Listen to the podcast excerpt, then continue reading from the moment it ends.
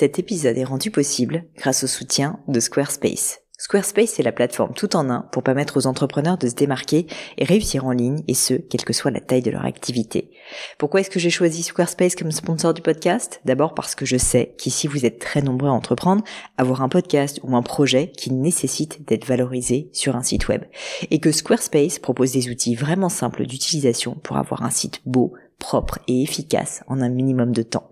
Quelques exemples de fonctionnalités, des templates de sites web personnalisables et adaptatifs pour créer des sites beaux et design en un temps record, l'outil email, le nerf de la guerre pour développer votre activité et communiquer avec vos clients, ou encore leur outil SEO intégré pour émerger sur Google sans être un produit métier. Alors si vous voulez donner à votre business toutes les chances de se développer, je ne peux que vous recommander d'aller sur le site squarespace.com.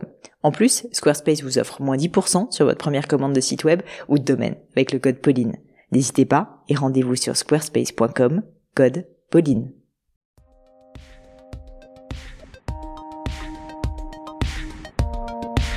Hello les amis, j'espère que vous allez bien. Ici Pauline Agneau et aujourd'hui je vous emmène avec moi pour une leçon. Vous savez ces leçons où je discute avec l'un d'entre vous et oui c'est vous les auditeurs du podcast qui me posez bien régulièrement des questions sur les réseaux sociaux ou pourquoi pas par mail j'essaye de répondre au mieux pour que ça vous aide et puis que ça aide toutes les personnes qui nous écoutent puisqu'on est de plus en plus nombreux. Avant que je pose la question du jour, je voulais quand même vous dire que ça fait longtemps que je vous ai pas fait une petite piqûre de rappel que je vous ai pas demandé ce satané service de m'aider en mettant une note très sympathique, j'espère, sur Apple Podcast. C'est vraiment ce qui m'aide le plus en fait à diffuser le podcast. J'en fais pas la demande si souvent que ça. J'adore, j'adore, j'adore lire en fait les reviews, donc les avis que je peux avoir sur Apple Podcast. Je me suis fait une petite session il y a pas très longtemps et franchement ça m'a fait trop trop plaisir. C'est aussi un bon moyen pour moi de savoir bah, si euh, ce que je fais continue à vous plaire, s'il faut que je me renouvelle. Donc voilà, si c'est pas encore fait, ben franchement ça me ferait super plaisir que vous puissiez euh, passer euh, un tout petit peu de temps sur l'application Apple Podcast et juste mettre une note et puis surtout un avis. À la rigueur plus qu'une note, un avis, c'est ça qui m'intéresse pour que je puisse les lire et puis en tirer enseignements. Allez, fermeture de parenthèse, je passe à la leçon du jour. Je suis avec Eva qui a créé Bibi, ou plutôt MyBibi, que vous pourrez retrouver sur son site internet MyBibi justement. On mettra le lien dans les notes de l'épisode. Et qui se pose des questions puisque ça fait un an, un an et demi qu'elle a lancé donc cette entreprise de tapis euh, euh, de sport avec son frère. Et elle essaye euh, de démarcher tout simplement des personnes, des enseignes de diffusion. Et donc me pose la question de comment réussir son démarchage en distribution quand on n'a pas forcément de contact, quand on n'y connaît rien, quand on n'est pas d'un secteur euh, ou en fait euh, qu'on n'a pas fait des études dans le commerce ou qu'on n'est pas euh, voilà qu'on n'est pas vraiment dans le métier. Eh bien, c'est une question que j'ai trouvée très intéressante parce que je pense que vous êtes nombreux à vous la poser. Je me la suis bien évidemment posée aussi quand j'ai commencé Gemio. Et donc, j'ai répondu en détail avec Eva. J'espère que ça sera utile aux plus nombreux d'entre vous. Mais je ne vous en dis pas plus et laisse place à cette nouvelle leçon. Salut Eva, bienvenue sur cette leçon. Salut Pauline, merci beaucoup de m'accueillir. Écoute, merci à toi d'avoir postulé, c'est adorable. Euh, est-ce que tu peux commencer, comme le veut maintenant la tradition, par te présenter, s'il te plaît, Eva, et puis ensuite euh, me dire qu'est-ce qui t'amène ici? Bien sûr. Alors, euh, je m'appelle Eva, j'ai 28 ans. j'ai créé mon entreprise il y a un an avec mon frère Thomas et on s'est lancé dans le sport puisqu'on a créé Bibi, qui est une marque d'équipement de sport et plus particulièrement de tapis pour en finir avec les tapis pas motivants qui glissent à l'autre bout du salon quand on saute dessus ou quand ou qui font mal au bras pendant qu'on fait du gainage. Ah, trop cool, très sympa. Et, euh, et, donc cette marque existe depuis à peu près un an, tu disais, ou en tout cas vous travaillez dessus depuis un an. Ça fait tout juste un an qu'elle est que notre crowdfunding a été lancé et avant ça, on a bossé une petite année euh, pour la lancer. Cool, cool, cool. Alors dis-moi du coup, euh, qu'est-ce qui qu'est-ce qui t'amène ici? Quelle est la petite problématique que tu que tu connais en ce moment? Alors la problématique qu'on a, c'est que euh, donc pendant cette première année, on a vendu euh, nos produits sur notre site notre site web pardon, euh, et que là on aimerait accélérer pour cette deuxième année, donc s'adresser à de la distribution parce qu'en plus le tapis c'est un produit que les gens aiment bien toucher notamment. Et donc on se demande mais comment faut faire qui faut contacter, euh, avec quels documents, euh, est-ce qu'il y a un peu des us et coutumes. Euh, enfin voilà, on, on s'y connaît pas du tout, donc donc pour l'instant on va un peu au petit bonheur la chance, mais on s'est dit qu'il y avait peut-être des codes à suivre. Comment démarcher, comment réussir à trouver finalement des enseignes de diffusion, quoi, si j'ai bien compris. Exactement. Et alors, j'ai une question pour toi. Aujourd'hui, vous vendez uniquement online sur votre propre site internet, c'est ça? Oui, c'est tout à fait ça. Et donc, ce que tu recherches, c'est plutôt des enseignes de distribution, de diffusion offline, si j'ai bien compris. Parce qu'il y en a aussi qui sont online parfois. Alors, pour l'instant, on en a trouvé euh, une, pas des moindres, puisqu'on a signé avec euh, decathlon.fr. Incroyable. Mais euh, c'est vrai que niveau boutique, c'est un peu plus obscur. Très clair. Euh, ok. Avant que je te réponde à, cette question et qu'on en discute ensemble, est-ce que tu peux me dire qu'est-ce que vous avez déjà essayé de faire en fait en termes de démarchage? Parce que je peux imaginer que si jamais tu me poses la question, c'est que euh, vous avez tenté des trucs et que ça n'a pas forcément été couronné de succès. Exactement. Alors euh, pour l'instant, voilà, on a commencé à se faire un gros fichier Excel où on met tous les, les, sites boutiques qui nous intéressent avec l'adresse mail de contact. Et puis on a tenté comme ça un démarchage par email avec notre plaquette mais, euh, mais comme tu l'as très bien dit, c'est pas couronné de succès pour le moment. Et quand tu dis que c'est pas couronné de succès, c'est parce que vous n'avez pas de réponse à vos mails, c'est parce que les gens vous répondent qu'ils sont pas intéressés? Qu'est-ce qui se passe exactement? Alors on a eu très peu de réponses. Euh, mhm. Franchement, il y en a peut-être trois, quatre qui nous ont dit qu'ils n'étaient pas intéressés, mais sinon c'est euh, pas de réponse du tout. Ok, très bien. Alors, plein de choses à dire. Je te remercie pour ta question et surtout je te remercie parce que je suis sûre qu'il y a plein de personnes qui nous écoutent qui nous disent mais oui Eva, je suis exactement dans ton cas. j'ai balancé des mails à la terre entière, j'ai un méga fichier Excel et ça ne marche pas, le démarchage, ça ne marche pas.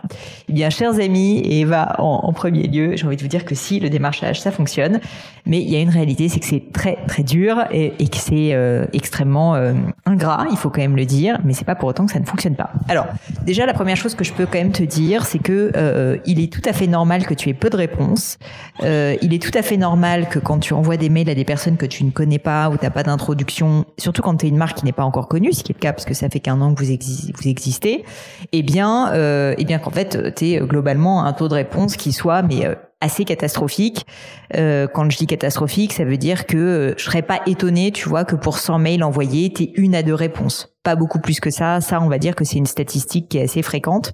Et donc, en fait, euh, tu vois, quand tu penses peut-être, et c'est mon premier message, que, que ça n'est pas couronné de succès et que c'est un échec, euh, en fait, ça n'est pas vraiment un échec. C'est que malheureusement, il faut faire beaucoup de volume. J'avais déjà parlé de ça une fois dans une leçon euh, qui est sur un tout autre sujet qui était un sujet euh, plutôt par rapport euh, à, des envois de newsletters, mais peu importe. C'est la même histoire, c'est-à-dire qu'en réalité, la transformation d'un mail de vente envoyé, si tu veux, à froid à des personnes que tu ne connais pas, eh bien malheureusement c'est très très faible. Alors du coup tu vas me dire ok mais du coup est-ce que ça sert à quelque chose de le faire? Je pense que oui, quand même. Ça dépend des marchés. Si sur ton marché, il y a beaucoup, beaucoup d'enseignes de diffusion possibles, bah, du coup, ça peut être intéressant et dans ce cas, tu peux faire du volume. Et c'est d'ailleurs pour ça que beaucoup d'entreprises, maintenant, de démarchage, passent par ce qu'on appelle souvent des bots, c'est-à-dire, si tu veux, des systèmes automatiques qui fait que c'est pas euh, toi, Eva, qui envoie des mails un par un, mais qu'en fait, euh, ils envoient, euh, si tu veux, sur un énorme fichier de plusieurs milliers de mails et du coup, ils se retrouvent à avoir quelques réponses positives. Ça, c'est la première chose que je voulais te dire, c'est qu'il faut beaucoup de volume.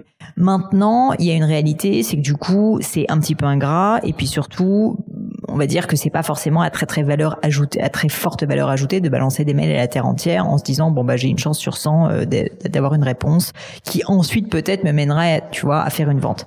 Euh, du coup, euh, du coup, ce que je te proposerais de faire, c'est plutôt d'essayer de réfléchir euh, ce que de, de, manière un petit peu maline, en te disant, ok, qui sont les personnes que je peux contacter où j'ai un avantage compétitif?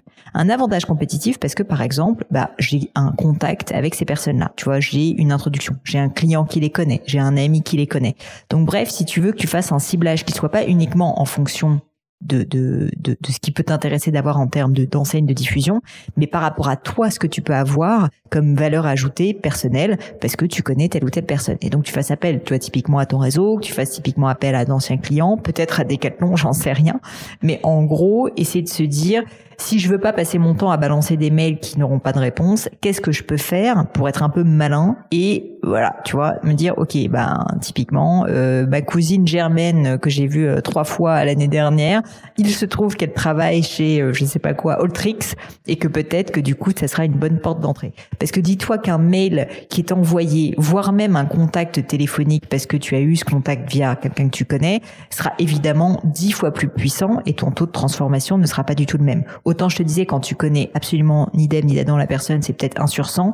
Si jamais tu as une introduction, ça sera plutôt allez, 1 sur 3, 1 sur 4 si tu veux. Donc tu vois, l'écart, il est colossal. Et du coup, ce travail-là de faire un démarchage un petit peu plus intelligent, il a énormément de valeur ajoutée. Est-ce que ça, c'est déjà quelque chose que vous avez essayé de faire ou, pas du tout?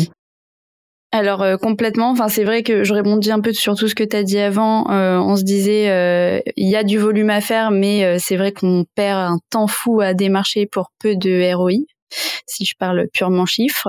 Et du coup, c'est vrai qu'on a commencé à être introduit, euh, c'est déjà arrivé euh, deux, trois fois.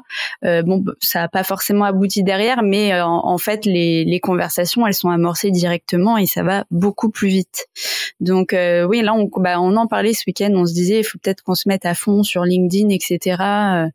pour dire, voilà, si vous connaissez quelqu'un, un ami d'amis, une connaissance, Exactement. Moi, ce que j'aurais tendance à dire, c'est en fait à demander à tout ton entourage, parce que la réalité, c'est que tu ne sais pas qui ton entourage connaît. Et si ça se trouve, t'en sais rien, euh, t'as ton cousin ou une fois de plus quelqu'un euh, qui est assez proche de toi, qui euh, connaît très bien quelqu'un qui est à la direction commerciale d'une entreprise qui pourrait tout à fait t'intéresser, ou sinon qui connaît quelqu'un qui connaît quelqu'un. Et donc ça, c'est un travail souvent qu'on néglige. Je pense un peu par culpabilité, par pudeur, tu vois, on se dit non mais je vais pas aller emmerder ma famille, tu vois, mes potes et tout ça. Bah en fait, en tant qu'entrepreneur, je dis souvent il faut aller chercher les ventes avec les dents et chercher les ventes avec les dents, c'est un peu ça, c'est-à-dire de ne pas la place au hasard, si tu veux, et de se dire, il faut que littéralement toutes les personnes dans mon entourage soient mes alliés, si tu veux, dans cette aventure entrepreneuriale qui est quand même très difficile, parce qu'au début, bah voilà, on a peu de moyens, tout est compliqué, et donc euh, finalement que tu sois pas la seule, si tu veux, à travailler, mais que tu utilises d'une certaine manière, le, le mot est peut-être un petit peu fort, mais que tu utilises d'une certaine manière ton réseau pour réussir à gagner du temps. C'est un peu l'image, tu sais, euh, dans les jeux vidéo du, du mot de passe secret que personne ne connaît, mais qui te permet de passer du niveau 1 au niveau 5 directement. Euh, bah là, c'est un peu la même histoire, si tu veux. Plutôt que de faire les choses de manière entre guillemets bête et méchante, c'est-à-dire envoyer ta mailing à la terre entière ce qui finira par marcher, mais va être extrêmement chronophage, eh bien en fait, il faut que tu essayes de prendre des raccourcis. Et typiquement, des raccourcis, ça peut être d'essayer de passer par ton réseau. Peut-être que tu vas avoir personne dans ton réseau qui a en fait un contact direct, tu vois, avec des, des entreprises qui t'intéressent, mais tu peux être à peu près certaine que ton réseau a lui-même potentiellement un réseau, tu vois, et en fait, il faut tirer le fil à un moment donné qui va t'amener là où tu le souhaites. Donc, c'est beaucoup de travail. Ça paraît, je vais être honnête avec toi, complètement euh, absurde au début parce que bah en fait euh, tu, vas avoir l'impression de brasser de l'air franchement au début et juste de réseauter. Mais si tu as un objectif précis en tête et que tu sais exactement là où tu veux aller et surtout que tu es très clair auprès des personnes que tu contactes ou avec lesquelles tu interagis sur cet objectif c'est-à-dire que tu cherches euh, que tu cherches des enseignes de distribution euh, sincèrement il y a aucune raison qu'avec le temps, quelques mois, tu réussisses à, arriver à tes objectifs. Donc ça, je dirais, c'est déjà un petit peu euh, le, le, premier conseil que je peux te donner, c'est d'utiliser beaucoup plus ton réseau que, que, que tu as probablement pu le faire. Je pense que tu l'avais en tête, mais en fait, il faut que ça devienne, si tu veux, une démarche systématique et complètement délibérée. Oui, faut en parler tout le temps.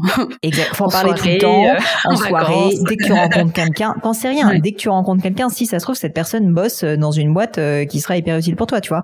Moi, je te donne un exemple personnel avec Gemio. Enfin, on me demande souvent comment vous avez levé des fonds au début.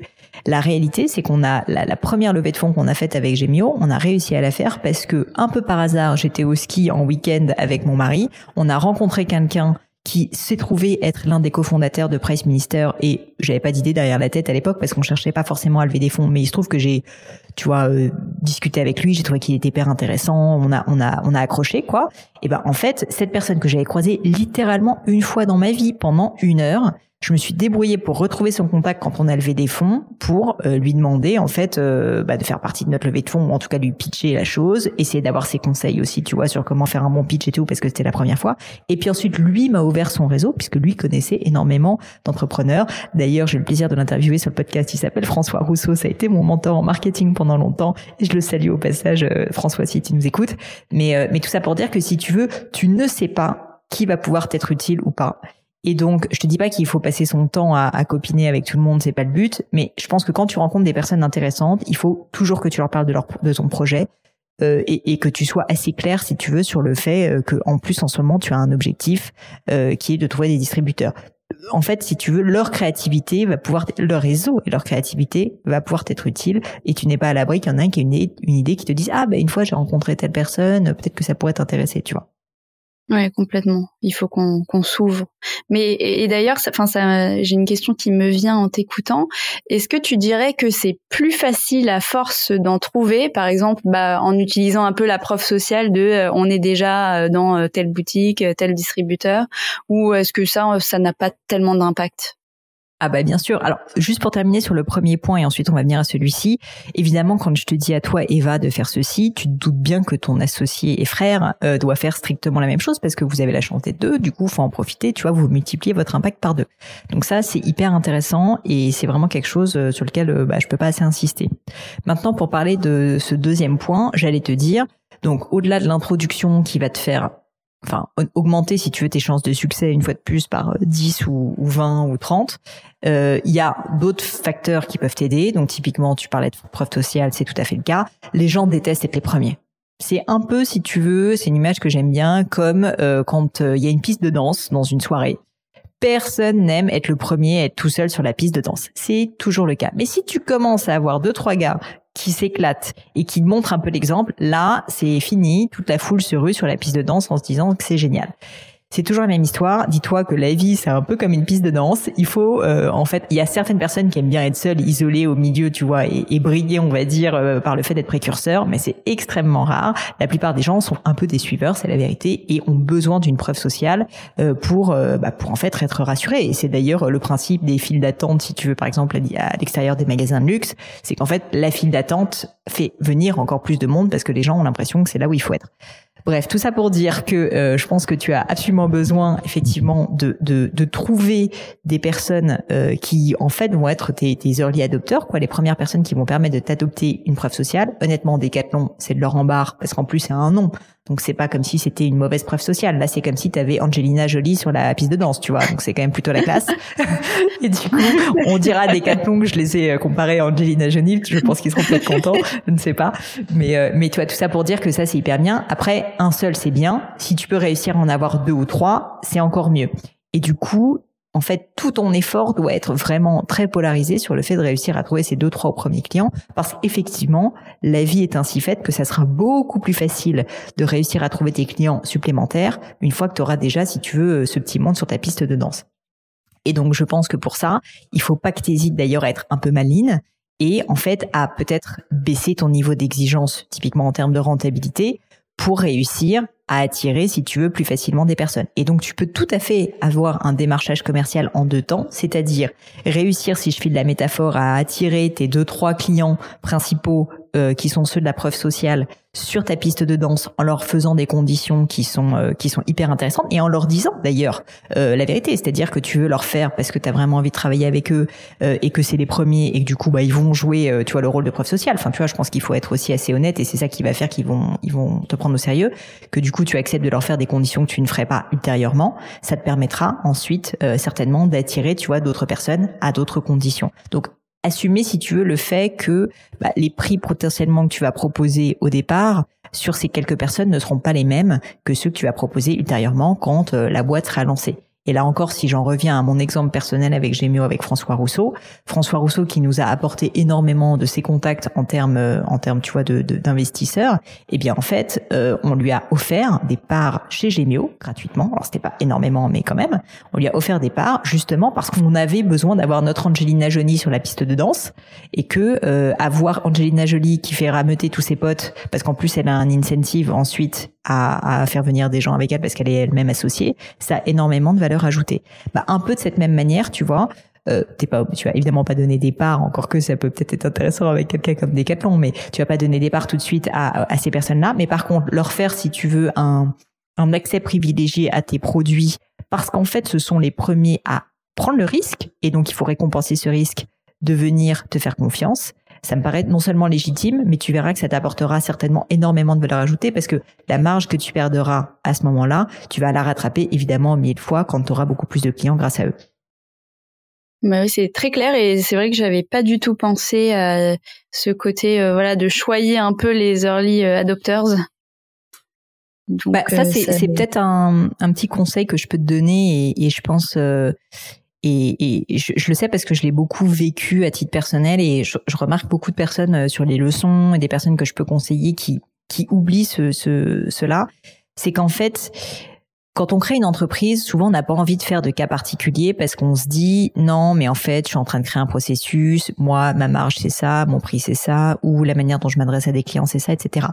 Et je suis d'accord sur le principe, si tu veux, c'est important d'avoir une stratégie. Après, il y a aussi la réalité et le pragmatisme qui nous rattrapent. Et en fait, il me paraît tout à fait normal de se dire, bah, en fait, là, j'en suis au début de mon aventure entrepreneuriale. Il est tout à fait normal que ma marge ne soit pas la même que quand bah, j'aurais réussi à négocier plus tard, tu vois, avec mes fournisseurs, etc., que j'aurais en fait un avantage compétitif. Et je trouve que bien souvent, quand on, je parle à des entrepreneurs, ils ont des idées en tête parce qu'ils essayent de faire les choses bien, mais en fait, c'est comme si ils se voyaient au moment du lancement de l'entreprise comme ils seront, si tu veux, dans dix ans. Et la réalité, c'est qu'on n'y est pas encore, tu vois. Et donc, il faut accepter qu'il y a une transition et qu'en fait, euh, bah, on commence pas tout de suite en ayant euh, la marge, tu vois, de, je sais pas qui euh, dans, dans, ton secteur a des marges très élevées, mais la marge de quelqu'un qui a d'une marque qui a, qui a, vraiment des prix qui, où il peut réussir justement à avoir cette marge, où il peut réussir, tu vois, à, à attirer en fait parce qu'il a créé une marque qui est très forte. Toi, en fait, ça n'est pas ton cas. Donc, il faut être assez réaliste en termes de timing sur aujourd'hui où tu en es et donc, trouver, si tu veux, des moyens de se dire, bah non, là, je vais tourner à mon avantage ma flexibilité qui est que je suis encore une jeune entreprise et que je peux accepter de faire des compromis.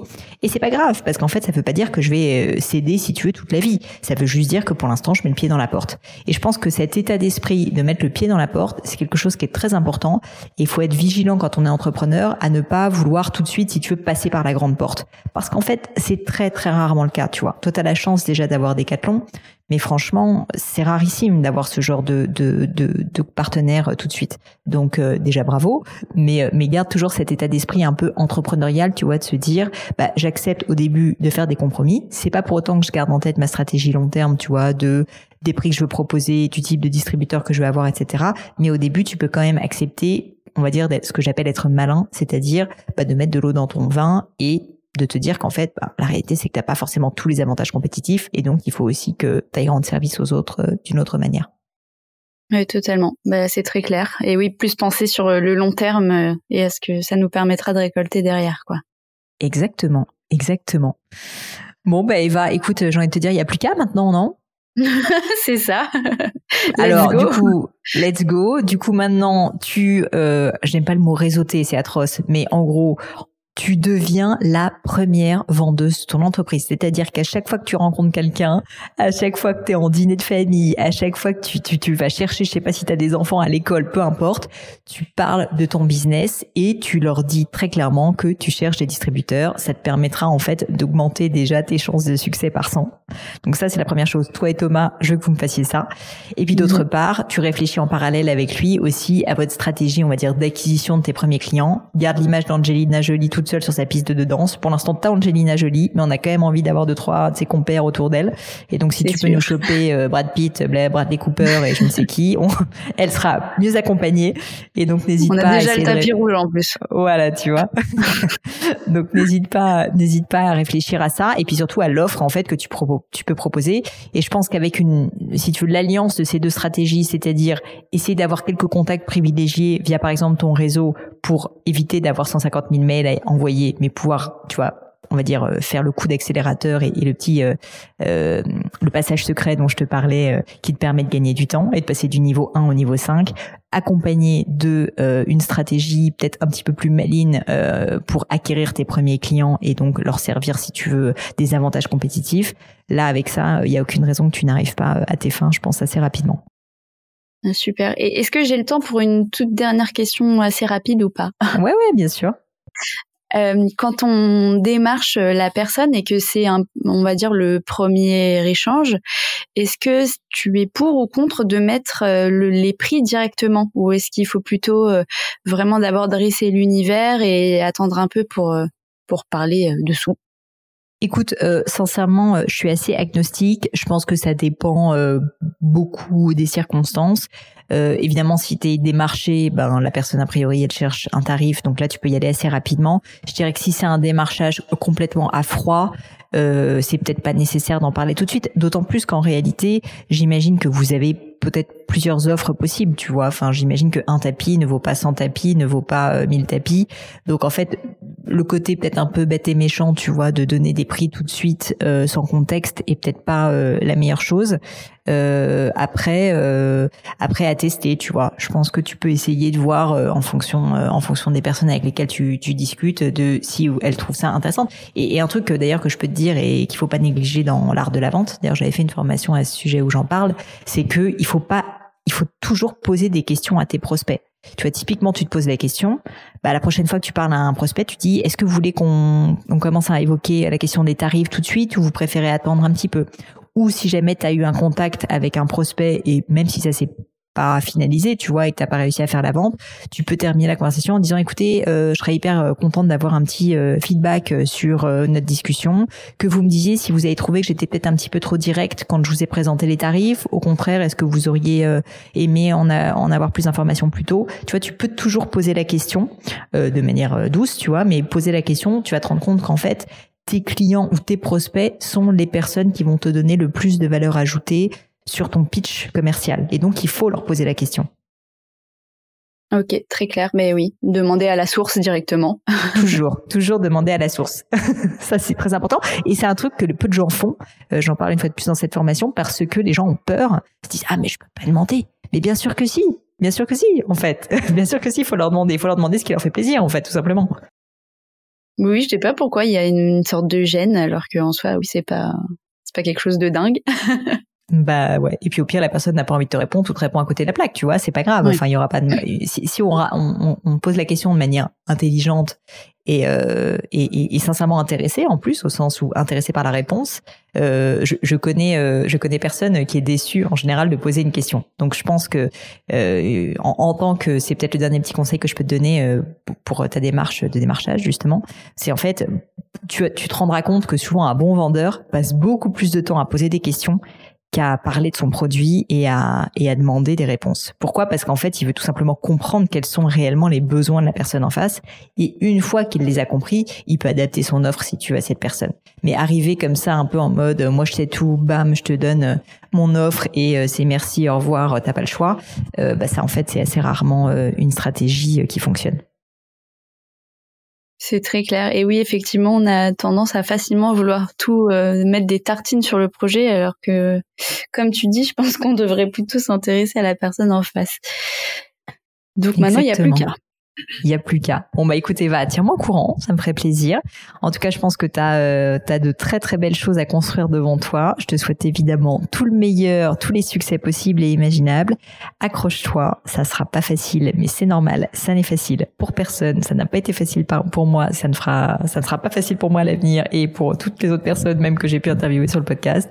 Donc euh, donc garde toujours le moral, garde le cap et puis euh, et puis euh, je te souhaite surtout beaucoup beaucoup de bonheur et de succès cette belle aventure. Merci beaucoup Pauline pour ton accueil et tes conseils. Je pense que ça va beaucoup nous aider. Donc un grand merci encore. Merci à toi. Et voilà les amis, c'est fini pour aujourd'hui. J'espère que cette leçon vous a plu. J'ai pour ma part passé un très bon moment. Bah, si ça vous a plu, vous savez ce qu'il vous reste à faire. N'hésitez pas à diffuser cet épisode, bien sûr, autour de vous, sur les sociaux, LinkedIn, Instagram et j'en passe. Et puis pourquoi pas un peu de bouche à oreille, hein, de vive voix, ça marche aussi. Et puis, puis surtout, si vous souhaitez postuler à une leçon, eh bien c'est très simple. Vous pouvez me contacter sur mes réseaux sociaux, Pauline sur Instagram, sur LinkedIn, Pélegno sur Twitter. Et puis pourquoi pas avec hello.paulinegno.com. On répond à toutes vos questions. Merci à toutes pour votre attention et puis je vous souhaite une très bonne journée. À bientôt!